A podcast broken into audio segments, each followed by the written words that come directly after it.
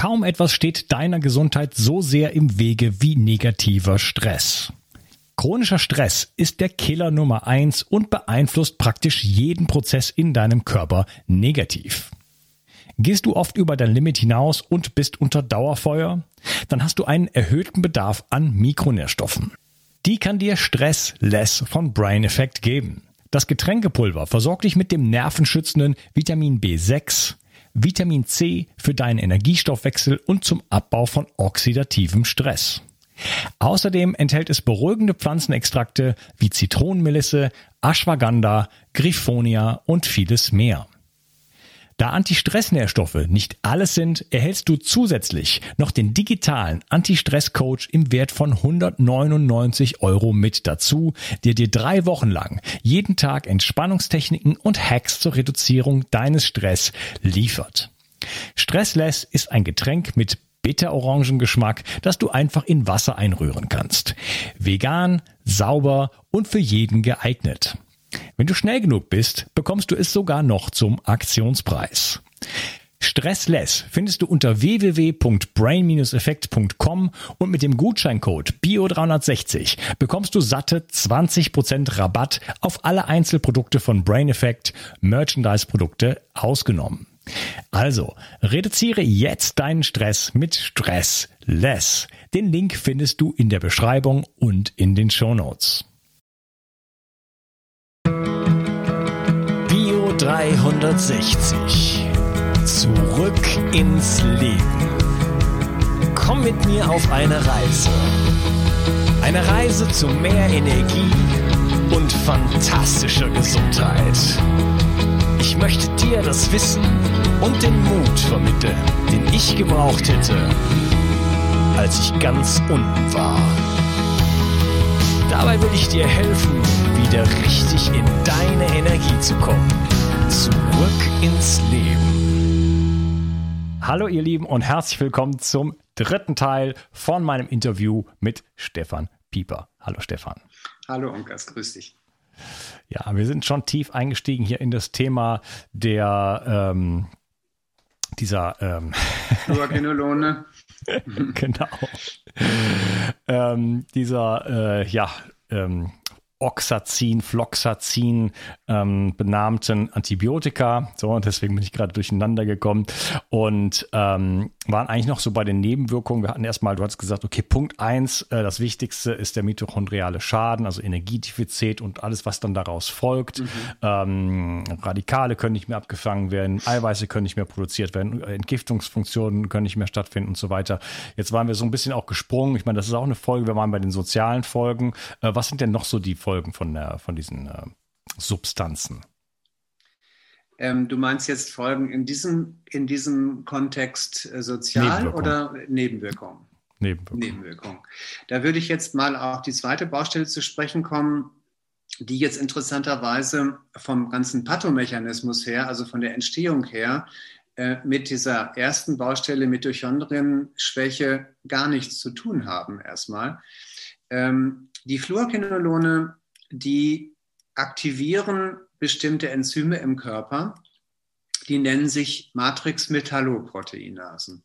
Das sind Enzyme, die wir brauchen, wenn wir eine überschießende Wundheilung haben, wenn wir altes Wundgewebe abbauen wollen im Körper, auf der Haut, irgendwo. Äh, dann brauchen wir halt Enzyme, die uns diese bindegewebsartigen ähm, Substanzen und das Material abbauen. Ja, das will der Körper ja dann nicht mehr haben und wir kennen das alle.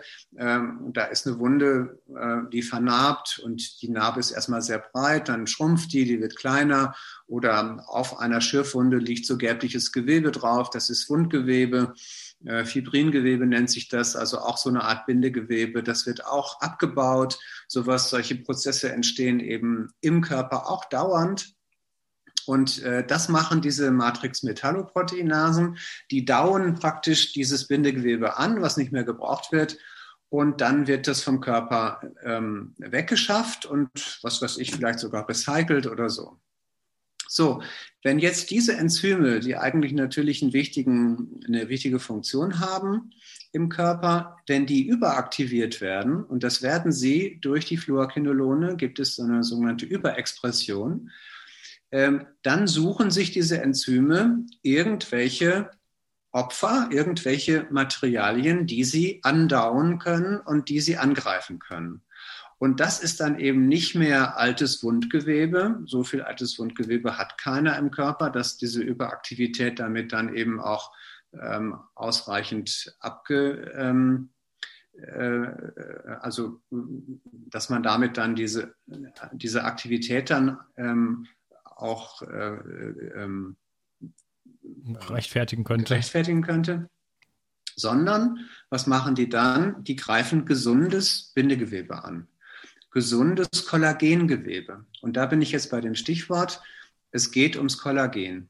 Und zwar das Kollagen, was im Bindegewebe an allen möglichen Orten sitzt, am weitesten oder am meisten eben in Sehnen und Bändern, aber auch sonst im Muskelgewebe sehr viel vorhanden ist, in Gefäßwänden vorhanden ist, in der Netzhaut vorhanden ist, im Unterhautgewebe vorhanden ist also wir wissen ja alle irgendwie aus der Werbung diese kollagenhaltigen Salben und Cremes, die dann irgendwie die Haut straffer machen sollen. Also überall sitzt, sitzt Kollagengewebe und überall könnte theoretisch dann diese Überaktivierung der Matrix-Metalloproteinasen dazu führen, dass dort Kollagengewebe abgebaut wird. Und das ist auch so. Und an der Stelle, wo man es am ersten merkt und wo auch die ersten Nebenwirkungen schon Ende der 80er Jahre dokumentiert worden sind, sind die Sehnen. Also die Sehnen gehören zu den beanspruchsten äh, Geweben überhaupt im menschlichen Körper. Die, die größte Sehne des menschlichen Körpers ist die Achillessehne, also eine ganz dicke, kräftige Sehne, die muss einen enormen Zug aushalten. Ähm, und die wird dauernd gefordert. Also wir sind dauernd am Laufen und am Springen und am Treppesteigen und sowas. Also die Sehne hat dauernd zu tun. Und äh, diese Sehne als stärkste Sehne des Körpers ist auch gleichzeitig die Sehne, die am häufigsten betroffen ist als, äh, als äh, Schadensnehmer sozusagen bei den Fluorquinolonen. Das bedeutet, die Sehne wird angegriffen, fängt an weh zu tun, ähm, löst sich in seinen Strukturen teilweise auf, weil diese Enzyme dann anfangen, die Sehne anzudauen. Und zwar geht das von heute auf morgen, das geht innerhalb von Tagen und Wochen. Also das, da kann man zugucken und mit dem Resultat, dass etliche dieser Sehnen am Ende eben auch reißen. Also die Achillessehnenrisse ist eben das beeindruckendste ähm, Schlussresultat dieser Nebenwirkungen.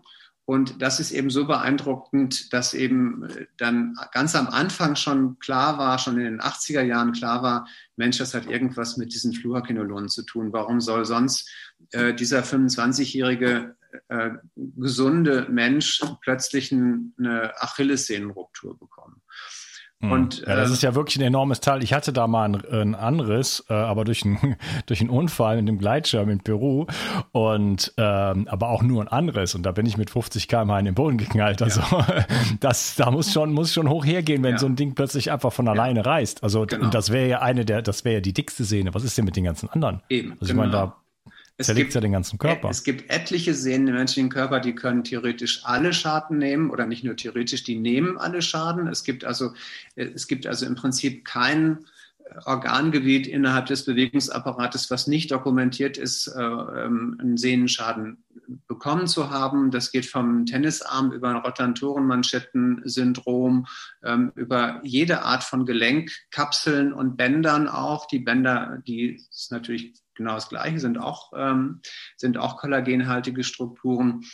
Äh, das ähm, geht aber dann auch so weit, dass äh, vor allen Dingen auch ältere Patienten, aber nicht nur ältere Patienten, ähm, dann in den Gefäßsystemen, die dann möglicherweise schon ein bisschen angegriffen sind, ähm, Schaden nehmen. Das heißt, die Gefäßwand leiert aus, dann bilden sich sogenannte Aneurysmen. Also ein Gefäßwandaneurysma ist eine Aussackung eines Gefäßes.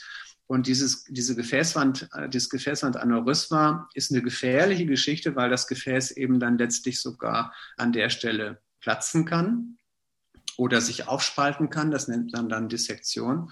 Ähm, lebensgefährlich, vor allen Dingen im Bereich der Bauchaorte. Also das ist die, die, das größte Gefäß, die größte Arterie im menschlichen Körper leider eben auch am häufigsten betroffen bei den Fluorquinolonen, eben durch äh, diese sogenannte, äh, durch diese Entwicklung dieses Bauchaortenaneurysmas, so nennt sich das dann.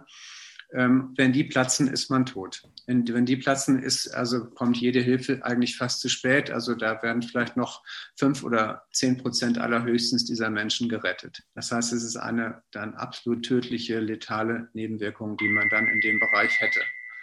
Und ähm, Telefon.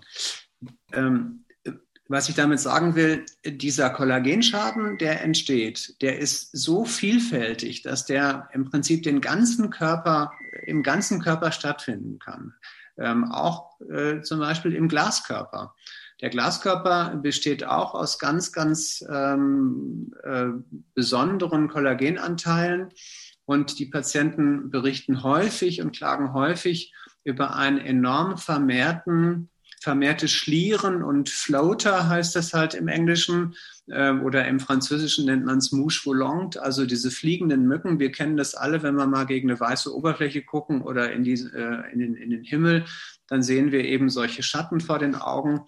Äh, die sind dann aber ähm, im Rahmen dieser Nebenwirkungen viel, viel stärker, führen richtig zu Sichtbehinderungen, äh, ist auch ein Kollagenschaden. Also dieser Kollagenschaden kann Sehnen, Muskulatur, äh, Gelenkkapseln, äh, Gelenkbänder, Gefäße, Netz, Netzhaut, Unterhaut. Also wie viele Patienten berichten mir davon, dass sie innerhalb von wenigen Monaten um Jahre gealtert aussehen, weil mhm. eben das Unterhautgewebe nicht mehr die Elastizität hat. Das ist der Kollagen. Ja, kann ja, der, ist ja dann, wenn das, wenn das, wenn, also wenn der, wenn das Bindegewebe nicht mehr strukturell äh, gut aufgestellt ist, dann kann ja der ganze Stoffwechsel nicht mehr stattfinden. Dann werden die Zellen unterversorgt, abgesehen davon, dass sie eh schon geschädigt sind, werden die jetzt nicht mehr versorgt mit Nährstoffen, mit Sauerstoff und so weiter. Also wir reden jetzt letzten Endes darüber, dass der ganze Körper in Mitleidenschaft gezogen ja, wird. Ja, genau. Und da jetzt eben speziell dieses Kollagensystem, natürlich auch dann über Blutgefäße und so, kommen, kommen natürlich möglicherweise auch sogar äh, Durchblutungsstörungen zustande miteinander, aber vor allen Dingen geht es mir jetzt darum äh, zu erklären, dass auch dieser Schaden, dieser Kollagenschaden, diese Baustelle, die die Fluorquinolone da machen, nicht etwa nur auf die Achillessehne beschränkt ist oder so, sondern das macht sich im ganzen Körper breit. Ich habe äh, Patienten mit Leistenbrüchen, die entwickeln dann danach Leistenbrüche. Ich habe einen Patienten, der hat einen Penisbruch bekommen. Das ist ja auch reines Bindegewebe, kollagenes Bindegewebe. Das kann auch reißen und brechen. Und ähm, ich habe zum Beispiel einen ganz fitten, jungen Krankengymnasten, der hat ähm, nur ähm, Ciprofloxacinhaltige Ohrentropfen bekommen und hatte zwei Wochen später einen Achillessehnenriss und einen beidseitigen Leistenbruch. Der Mann ist Ende 20 oder Anfang 30. Das heißt, Daran sieht man, wie stark diese Überaktivierung dieser Enzyme auf ganz gesundes Kollagengewebe wirken kann. Also da ist niemand vor gefeit, leider. Und ähm, die, die Durchschnittsrate für einen Achillessehnenriss liegt, glaube ich, irgendwie bei zehn Tagen nach Fluorquinolongabe. Kann aber auch ein Jahr später sein. Ja, also äh, das sind Schäden, die machen sich erst manchmal erst nach einem Jahr bemerkbar, je nachdem, wie robust der Körper sich wehren kann. Ja, wie robust kann er sich denn wehren? Also ich meine, wird das dann irgendwann entgiftet vom Körper sozusagen oder ist das etwas, was die ganze Zeit da bleibt? Weil wenn du sagst, nach einem Jahr kannst du noch die Folgen geben, wie, wie kann das sein, dass das Zeug so lange im Körper bleibt? Genau, also einmal ist es so, der Übeltäter, ähm, der, ähm, der richtet seinen Schaden an und dann verselbstständigt sich der Schaden. Das ist bei den mhm. Mitochondrien auch so, das habe ich eben gar nicht weiter erläutert.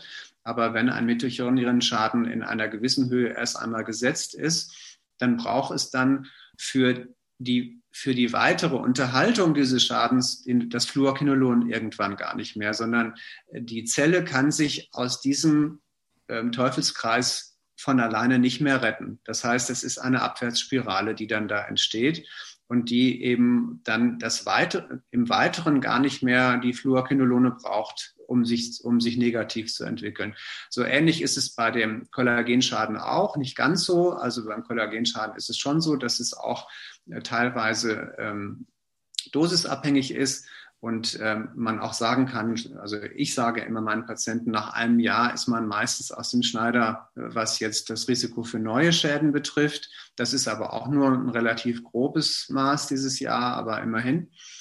Ähm, aber äh, worauf ich eigentlich hinaus will, ist, ähm, dass, der, dass der Körper ähm, noch verschiedene andere ähm, Mechanismen unterworfen ist, die diese Kollagenschäden noch verstärken. Also wir haben jetzt gesprochen über die Enzyme, die aktiviert werden. Jetzt versucht sich die Zelle, die sagt sich jetzt, okay, äh, mein, das Sehnengewebe ist angegriffen, die Sehnenzelle sagt, okay, ich versuche jetzt mal mich zu regenerieren. Ähm, jetzt kommt ein ganz perfider zweiter Wirkmechanismus dazu. Äh, die Fluorquinolone, die blockieren die Bildung von Hydroxyprolin, einer Aminosäure aus Prolin. Jetzt muss man wissen, dass Hydroxyprolin eine der, der, der drei wichtigsten Aminosäuren ist für die Bildung von gesundem Kollagen. Ähm, wenn jetzt die Sehnenzelle dieses Hydroxyprolin nicht mehr bilden kann, weil das über die Fluorquinolone unterbunden wird, dann kann ähm, die, die Nervenzelle kein wirksames gesundes Kollagen bilden. Und damit ist eben auch die Regeneration an der Stelle gehandicapt. Also es ist jetzt so, es ist nicht so, dass das gar nicht geht, aber es ist wahrscheinlich so, äh, das zeigen die Daten, die ich erhoben habe, aufgrund dieser, dieses Pathomechanismus habe ich den Patienten halt Hydroxyprolin abgenommen. Ich habe das bestimmt im Blut und habe gesehen, dass es dramatisch runtergeht. Also der Zelle steht es in dem Augenblick nicht zur Verfügung. Und dann hat man kein reißfestes Kollagensystem mehr. Also das Kollagen, mhm. was dann regeneriert, das ist minderwertig. Ja, also erst, erst wird es geschädigt durch die mit, äh, Matrix-Metall-Proteinase wird es geschädigt genau. und dann kann es nicht regenerieren durch nicht eben. Regenerieren. Genau. Ja. Und dann gibt okay. es auch noch sehr gute Studien, die belegen, und das war ja das, was ich anfangs äh, bei den Mitochondrienstörungen schon gesagt hatte, die belegen, dass auch Sehnenzellen, die eigentlich wenig Energie brauchen, das sind sogenannte braditrophe Gewebe, die brauchen eigentlich nicht viel zum Leben. Ähm, und trotzdem reicht denen dann die Energie, die sie haben, nicht mehr aus, um diese, diese Regeneration zu leisten. Das heißt, es ist ein, ein weiterer Schadmechanismus, der da entsteht. Äh, die Sehnenzelle, die gerne regenerieren möchte, und auch möglicherweise alles zur Verfügung hat und ihr Hydroxyprolin hat es dann irgendwann, kann es nicht, weil ihr die Energie zur, zu den Reparaturvorgängen fehlt. Das ist auch relativ gut belegt. Interessanterweise sind die ganzen Schadmechanismen ähm, äh, im Kollagenbereich relativ gut belegt. Es gibt hunderte von Studien dazu, auch was den Pathomechanismus betrifft. Ähm, also das ist ein ganz etablierter Teil der, der ähm, Fluorquinolon-Nebenwirkungen. Da gibt es auch gar keinen Widerspruch zu. Also, dass das so ist, das ist eigentlich allgemein bekannt und man kann sogar eben inzwischen auf zellulärer und biochemischer Ebene relativ gut ableiten, wie es überhaupt zu diesen Schäden gekommen ist, weil das ist ja auch der erste Schaden, der überhaupt dokumentiert worden ist bei den Fluorquinolon-Nebenwirkungen. Wie gesagt, schon in den 80er Jahren gibt in Deutschland das sogenannte Arzneitelegramm, also ein pharmakritischer äh, Herausgeber, der schon ganz, ganz früh über äh, Sehnenrisse bei Girasehämmern berichtet hat, also schon in den 80er Jahren. Mhm, okay. Du hattest von vier großen Blöcken gesprochen. Jetzt weiß ich ja. gar nicht, sind wir noch bei zwei oder sind wir, wir schon bei drei? Wir sind noch bei zwei. Also das wir war, sind immer noch bei zwei. Ja, wir sind noch bei zwei. okay. das, das, erste waren die Mitochondrien, das zweite ist, äh, ist der Kollagenschaden, den ich gerade angerissen habe. Mhm, über den der man auch schon aus vielen Aspekten bestand, aber okay. Genau, weil eben auch die Aspekte sind, wenn man jetzt die Krankheiten nennen würde, die oder habe ich ja auch schon versucht, dann äh, entwickelt sich aus einer aus einem Stereotypen Kollagenschaden entwickeln sich 30 oder 40 Krankheiten, die man da aufzählen kann. Eben vom Aortenaneurysma bis zum Sehnenriss oder bis zur Netzhautablösung. Also eben die Erkrankungen, die sich daraus entwickeln, sind mannigfaltig ähm, aber letztlich ist es nur eine Baustelle. Also das ist die Kollagenbaustelle. Jetzt komme ich zur dritten Baustelle.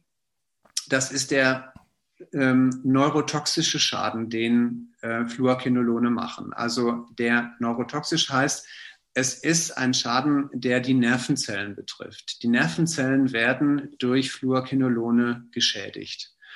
Ich muss dazu sagen, natürlich ist nicht bei jedem Patienten jede Baustelle betroffen, aber immerhin ähm, würde ich sagen, nach meiner Einschätzung, drei Viertel der Patienten hat das Vollbild, also alle Baustellen betroffen. Es gibt aber auch Patienten, die haben nur den Achillessehnenriss und sonst gar nichts. Ja, also es gibt beides. Und äh, deswegen, wenn ich die jetzt aufzähle, die verschiedenen Baustellen, dann heißt es nicht, äh, wer jetzt jemand zuhört und sagt, okay, also den Sehnenriss hatte ich, erschöpft bin ich auch, ah, okay, mit den Nerven habe ich nichts, also habe ich das nicht. So kann man es nicht sehen. Es gibt Diagnosekriterien und da äh, kann man relativ genau sagen, okay, das ist eine ähm, eine, eine Fluorquinolonvergiftung oder nicht. Ja, und das, dazu muss man aber nicht an allen Baustellen erkranken gleichzeitig. Ähm, jetzt war ich bei der dritten Baustelle angefangen und zwar sind das die Nervenschäden. Die Nervenschäden, ähm, die fangen auch in der Regel an bei den sensiblen Nervenfasern und das nennt man dann Neuropathie, Polyneuropathie. Das sind Nervenfasern, die vor allen Dingen das Gefühl leiten, also das Gefühl zurück zum Gehirn leiten. Wenn man irgendwas tastet, wenn man irgendwie ähm, irgendeine eine, eine, zum Beispiel eine Sensation wie, wie Wärme oder, oder sogar Hitze aushalten muss oder so, dann wird es ja von der Haut ins Gehirn geleitet und da wahrgenommen als Wärme oder als Schmerz oder so. Und diese Nervenfasern, die das machen, also das sind im Gegensatz zu den motorischen Nervenfasern, die aus dem Gehirn heraus den Muskel innervieren, sind das die Nervenfasern, die ins Gehirn rein die Sensitivität ähm, äh, aktivieren. Und die sind am häufigsten betroffen und die leiten dann falsche Informationen zum Gehirn weiter, wenn sie erkranken, wenn sie halt gestört sind, wenn sie gereizt sind. Und das macht sich dann bemerkbar am Anfang möglicherweise nur durch ganz leichte Beschwerden wie Kribbeln oder Taubheitsgefühl oder sowas. Das kann aber dann bis zu schwersten Schmerzen gehen. Also dann leitet der Schmerz einen Schmerz, äh, der Nerv, Entschuldigung, einen Schmerz weiter, der eigentlich gar nicht da ist, weil er in sich mhm. gestört ist. Der ganze Nerv arbeitet nicht mehr richtig und fängt an zu feuern. Und das Gehirn denkt, was ist denn da, meine Hand liegt auf einer heißen Herdplatte. Dabei ist es gar nicht so, sondern es ist eigentlich nur ein Schmerz, der über den Nerven vermittelt ist. Das nennt sich neuropathischer Schmerz. Ein ganz gemeiner Schmerz, weil man dem überhaupt nicht ausweichen kann vielen Schmerzen kann man ja aus, ausweichen. Wenn ich einen Muskelschmerz habe, dann bewege ich den Muskel nicht mehr und dann tut es weniger weh oder gar nicht mehr weh. Bei dem neuropathischen Schmerz kann man das nicht. Also der feuert auch, wenn man einfach nur starr und ohne Bewegung im Bett liegt oder so. Mhm. Also ein extrem zermürbendes Schmerzbild ist das. Und das kann eben sehr, sehr stark sein mit meistens brennenden, aber auch manchmal stechenden, auch manchmal dumpfen Schmerzen. Ähm, manchmal ist auch das andere System betroffen, nämlich das, was eben Muskeln innerviert. Das heißt, dann kommt es eben zu Muskelzuckungen oder Muskelkrämpfen oder sowas. Zu Lähmungen kommt es so gut wie nie. Das sind ganz große Nerven, die sind so robust, die werden in der Regel nicht geschädigt, sondern was geschädigt wird, sind die ganz, ganz kleinen Nerven. Und die sind in der Regel dann dazu da, um Schmerz oder Gefühle weiterzuleiten. Und das nennt man dann Polyneuropathie. Und bei diesem konkreten Schmerzbild äh, weiß man inzwischen eben, dass die Behandlung, die oder die Möglichkeiten zur Behandlung sehr, sehr limitierend sind. Und ähm, diese Schmerzbilder können eben auch chronifizieren. Und die FDA, also es ist jetzt wieder die amerikanische Gesundheitsbehörde, schreibt sogar von einer irreversiblen Störung. Ähm, das stimmt nicht so ganz, muss man dazu sagen, weil natürlich damals, äh, als die FDA da praktisch einen Aufriss gemacht hat und sich die Patienten alle angeguckt hat, da haben die natürlich einen ganz großen Teil unbehandelter Patienten gesehen. Und die unbehandelten Patienten haben natürlich eine viel längere Krankheitsdauer und haben ein viel höheres Risiko zu, zu irreversiblen Entwicklung als behandelte, behandelte Patienten. Trotzdem ist der Nervenschaden also ein ganz, ganz großes und ganz gemeines Gebiet. Äh, auch deswegen so gemein, weil die Menschen gehen natürlich alle zum Neurologen. Der Neurologe hört sich das an und sagt, okay, das könnte eine Polyneuropathie sein. Da habe ich ganz tolle Methoden, das zu messen. Und dann macht er sogenannte elektrophysiologische Untersuchungen. Das heißt, äh, der macht so Nervenleitgeschwindigkeitsmessungen oder Muskelmessungen auf elektronischer oder elektrischer Basis. Äh, es gibt eine super Bildgebung dazu. Man kann den Kopf äh, mit MRT untersuchen und die Wirbelsäule und das Rückenmark und die Nervenwurzeln. Man kann Nervenwasser entnehmen, also eine Lumbalpunktion machen. Ähm, die diagnostischen Möglichkeiten in der Neurologie sind enorm groß. Und zum Schluss sitzt dann der Fluorquinolon-Patient vor dem Neurologen und der Neurologe sagt, Sie haben gar nichts. Ich habe nichts gefunden. Sie haben gar keine Polyneuropathie. Ich glaube Ihnen kein Wort, so ungefähr. Äh, weil ich kann nämlich gar nichts messen. Und wenn Sie eine Polyneuropathie hätten, dann könnte ich das messen. Und das stimmt auch, da hat er recht. Äh, also polyneuropathische Patienten gibt es zum Beispiel ganz viel bei den Diabetikern. Diabetiker kriegen sehr schnell als Spätschaden allerdings aber, oder sehr schnell sehr häufig besser gesagt, äh, neuropathische Schäden. Da kann der Neurologe genau messen, welcher Nerv ist betroffen und wie schlimm ist er betroffen und wie, viel, wie schnell kann der noch leiten oder nicht. Das kann der bei dem Patienten nach Fluorquinolonvergiftung nicht machen und deswegen sagt er dann, äh, ich habe nichts gefunden und Sie haben keine neuropathischen Schmerzen und das ist wahrscheinlich psychisch. Und das ist wieder dann die Ecke äh, abgeschoben in die psychosomatische Schiene. Und der Patient geht mit seinen schlimmsten, brennendsten, unerträ wirklich unerträglichen Schmerzen, geht er dann in eine psychosomatische Klinik und soll sich dann da hinsetzen und in so einer Gruppensitzung mit anderen über seine Probleme reden, mit seinem Vater vor 30 Jahren oder so. Also man muss sich das eben so vor, also es wird auch nicht versucht, dann darauf einzugehen ähm, und da dann irgendwie weiterzukommen, sondern der Patient wird dann eben an der Stelle abgeschoben, leider. Ähm, jetzt gibt es einen interessanten Aspekt, denn seit einigen, ich weiß gar nicht genau wie lange, ich sage mal als einigen Jahrzehnten, aber vielleicht noch nicht mal, gibt es ein neues Krankheitsbild, ähm, ein eigenständiges Krankheitsbild, das heißt Small Fiber Neuropathie. Und da werden, sind betroffen halt die ganz, ganz kleinen Nervenfasern, noch kleiner als die Nervenfasern, die bei den normalen Polyneuropathien betroffen sind. Und diese ganz kleinen Nervenfasern machen aber eben auch diese gemeinen Schmerzen. Diese Small Fiber Neuropathie, also diese ganz dünnen, ganz kleinen Nervenfasern sind aber der normalen neurologischen Diagnostik nicht zugänglich. Das heißt, Sie können eine Small Fiber Neuropathie als Neurologe mit den Bordmitteln, die man in der Praxis hat, zur Verfügung hat, kann man die ähm, nicht diagnostizieren. Man braucht dafür ein relativ invasives Verfahren. Man muss eine Hautprobe entnehmen, zwar eine ganz kleine, aber man muss eine Hautprobe entnehmen aus dem Unterschenkel, meist auch aus dem Oberschenkel, muss die histologisch relativ genau untersuchen, was auch definiert sein muss. Das kann auch nicht jeder. Also es ist ein Verfahren, was jetzt nicht so ganz einfach ist und es auch nur neurologischen Zentren vorbehalten, sowas überhaupt zu machen. Das machen also die Unikliniken fast alle und die großen neurologischen Krankenhäuser. So, und wenn man das jetzt macht bei den Fluorquinolon-Patienten, dann findet man in über 80 Prozent Small Fiber Problematiken, also Small Fiber Neuropathien. Bei einer Erkrankung, die extrem selten ist, Small Fiber Neuropathie, ist nicht häufig, sondern selten. Und dann gucken Sie sich die Gruppe der Fluorquinolon-Patienten an. Ich habe es gerade statistisch aufgearbeitet bei meinen eigenen Patienten.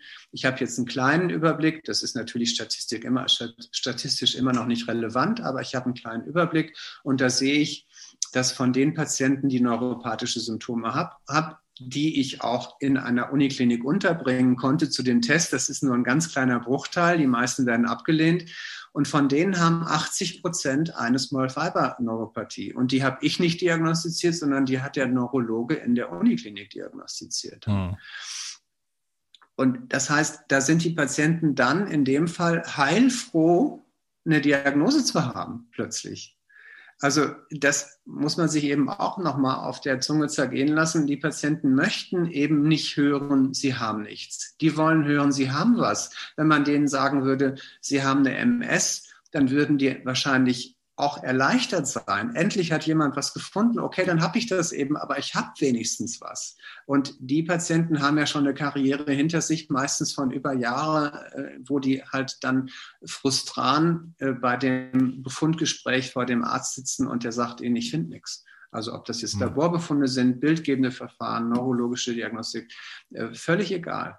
Und ähm, diese Small Fiber Diagnostik ist schon allein deswegen ein Lichtblick, weil die, können mit diesem Zettel schwarz und weiß nach Hause gehen und sagen, hier auch der Familie zeigen oder sonst jemanden, ich habe ich hab endlich mal was, so ungefähr. Ja.